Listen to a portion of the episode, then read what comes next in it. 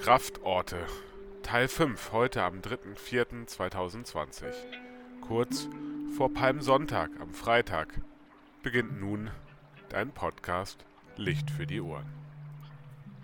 Kraftorte.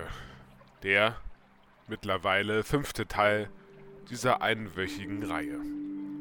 Heute soll es um ein Thema gehen, das jeder kennt, was auch jeder braucht und es ist für mich ein ganz wichtiger Ort, wo ich Kraft schöpfe, entweder beim Machen oder beim Verzehren. Du hast es schon erraten, es geht heute um Essen.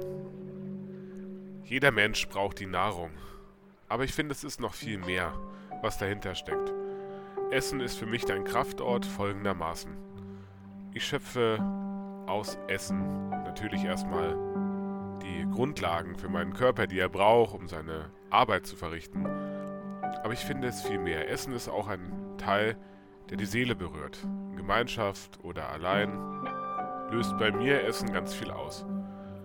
Wenn man auch aus nur wenigen Zutaten ein Gericht zu sich nimmt, dem Koch oder der Köchin dankt für das Essen und dann hineinbeißt und das isst in Ruhe, genießt auch und vielleicht auch Essen zelebriert als das, was es ist, nämlich Nahrung für das Leben und es auch wertschätzt, dass man genug Essen hat und Nahrung hat, die mehr ist als nur reine Nahrungsbeschaffung, sondern wie wir hier in Deutschland leben, im eigentlichen Genug, dass jeder satt werden kann. Und dann ist Essen natürlich auch bei mir mit ganz viel Gemeinschaft verbunden Frau, mit meinem Sohn, meiner Familie, mit Freunden oder auch mit unbekannten Menschen. Tischgemeinschaft löst ganz viel aus. Und wir in unserer Familie haben eine schöne Tradition, die ich auch pflege. Und zwar schon seit vielen Jahren.